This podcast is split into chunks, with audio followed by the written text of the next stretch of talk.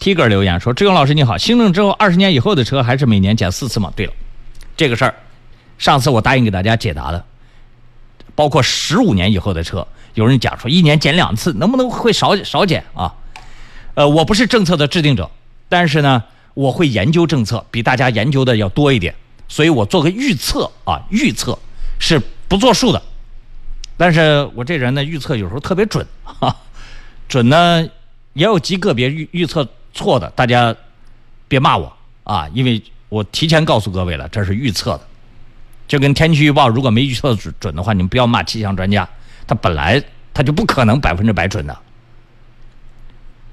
这个十五年内的车出台了十年内，十年内的车，它变为一年从一年一年变成两年一检，这个我是预测准的，我觉得这个是。这个具备可操作性的，但是十五年之后的车，到二十年这五年，包括二十年以后一年减四次的这样的车，会不会也把它的检验周期拉长呢？我想跟你说的是，短期内可能性不大。这个短期我讲的就是十年、二十年啊，这个就是短期。为什么这么分析啊？我给大家讲一下理由。我们国家是发展中国家，发展中国家呢要尽到一个大国的一个责任和义务，所以我们这几年特别重视环保问题。环保问题这里面就涉及到汽车。汽车的尾气，我们现在越提越高，越提越高，标准越来越高，而且在致力于发展新能源车。当然，发展新能源车里面还有一个我们的能源战略问题。电可以通过多种方式获得，油我们是个缺油的国家，不可能全依赖进口啊。虽然现在油价便宜，但是万一出几个这个不讲诚信的国家，他说不给你卖就不给你卖了，你说这这世界不能指望别人是吧？所以。它得发展新能源。现在有些人讲到新能源，就动不动去去扯一些这个被被一些网络傻瓜带带偏的一些水军。这个现在电池污染是一个头疼的问题，但是科技发展的很快，它不断的在解决问题。原来那个干电池难解决，但是现在大电池越来越容易解决了，它可以集中解决嘛，所以这个难点不是太。就是不是解决不了的问题，包括火力发电。前几天我研究了一下西电东输的问题，西电东输到这个咱们这个长三角地区过来的西边过来的电，百分之九十八到九十九是清洁能源，都是来自于风电和水电。你明白这意思了吗？就是火电是在过去那个阶段，它。已经有火电的，它慢慢逐步淘汰，不可能一辈子都用火电吧？那你不能因为现在就用的是火电，然后呢就不发展这个新能源汽车了，不发展电了？我等它这个把这个问题全解决了之后，然后再用，不可能。科技发展它一定是此消彼长，它不逐步有一个新的东西，然后另外一个新东西出来，它不可能把所有的问题全解决掉了之后，突然冒出来一个科技，然后能做到万无一失。所以，就有些人脑袋瓜，我真的不知道他是怎么想的。好蠢啊！就是考虑考虑这些问题，就只直白的眼睛就看盯一个地方。那么，在这个新能源发展过程当中，这些这个新能源车是也是我们环保的一个选项。那为什么我从年检的这个一十年的，呃，十五年之后的一年两检，二十年之后一年四检，讲到了这个这么个话题呢？而是考虑到一个环保问题，也就是说。旧车的淘汰涉及环保问题的话，那么他不会给你太容易的开口。他他做文章也是在十五年之内做文章，超过十五年的车，他不太愿意花精力。就算我们现在造车水平能够保证车辆超过十五年也很好用，也没问题。但是这里面还涉及到一个经济提升的问题。经历了今年的疫情。什么国际的经经济危机？我们国家要要努力要拉动内需。我们国家强大靠谁啊？他不是还是得靠我们的经济强才行啊！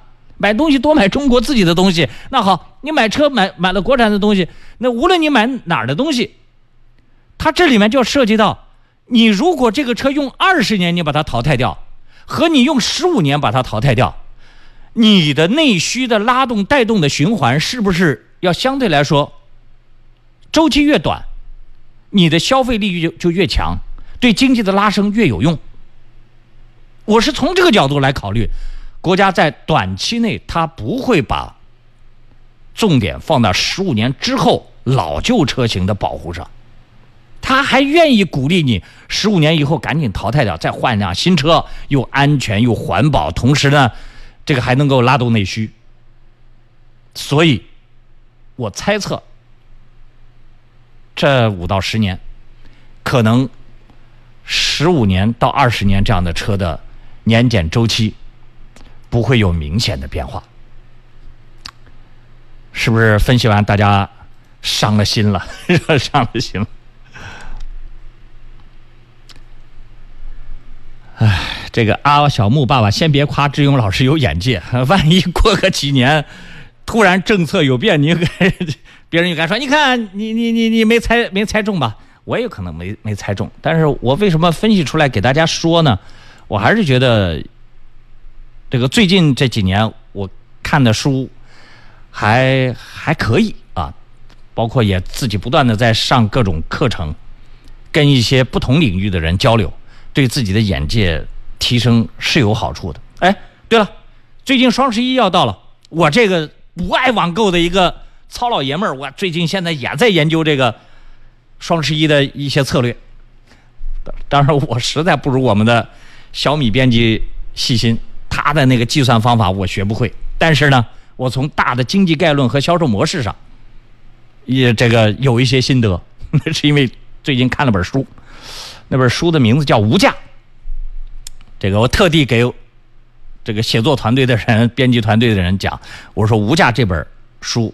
智勇读书会，我优先给他读完，这两天把才把它读完，呃，争取在双十一之前，在智勇在线的公众微信号下方的智勇读书会里面，把它赶紧推出来。